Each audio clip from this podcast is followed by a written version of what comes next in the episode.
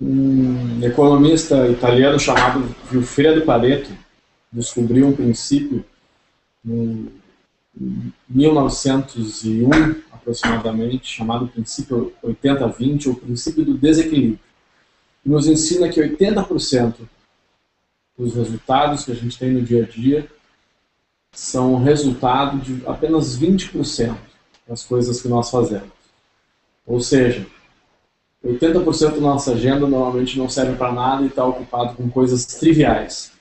A ideia é descobrir os 20% que realmente importam, colocar o foco nesses 20% que vão nos gerar riqueza, abundância em todos os sentidos. Maior produtividade, maior felicidade, maior riqueza financeira, maior riqueza afetiva. Então, vamos colocar a nossa atenção nos 20% que geram resultado efetivo para a vida Vamos descobrir quais são esses 20%, colocar nossa atenção irrestrita.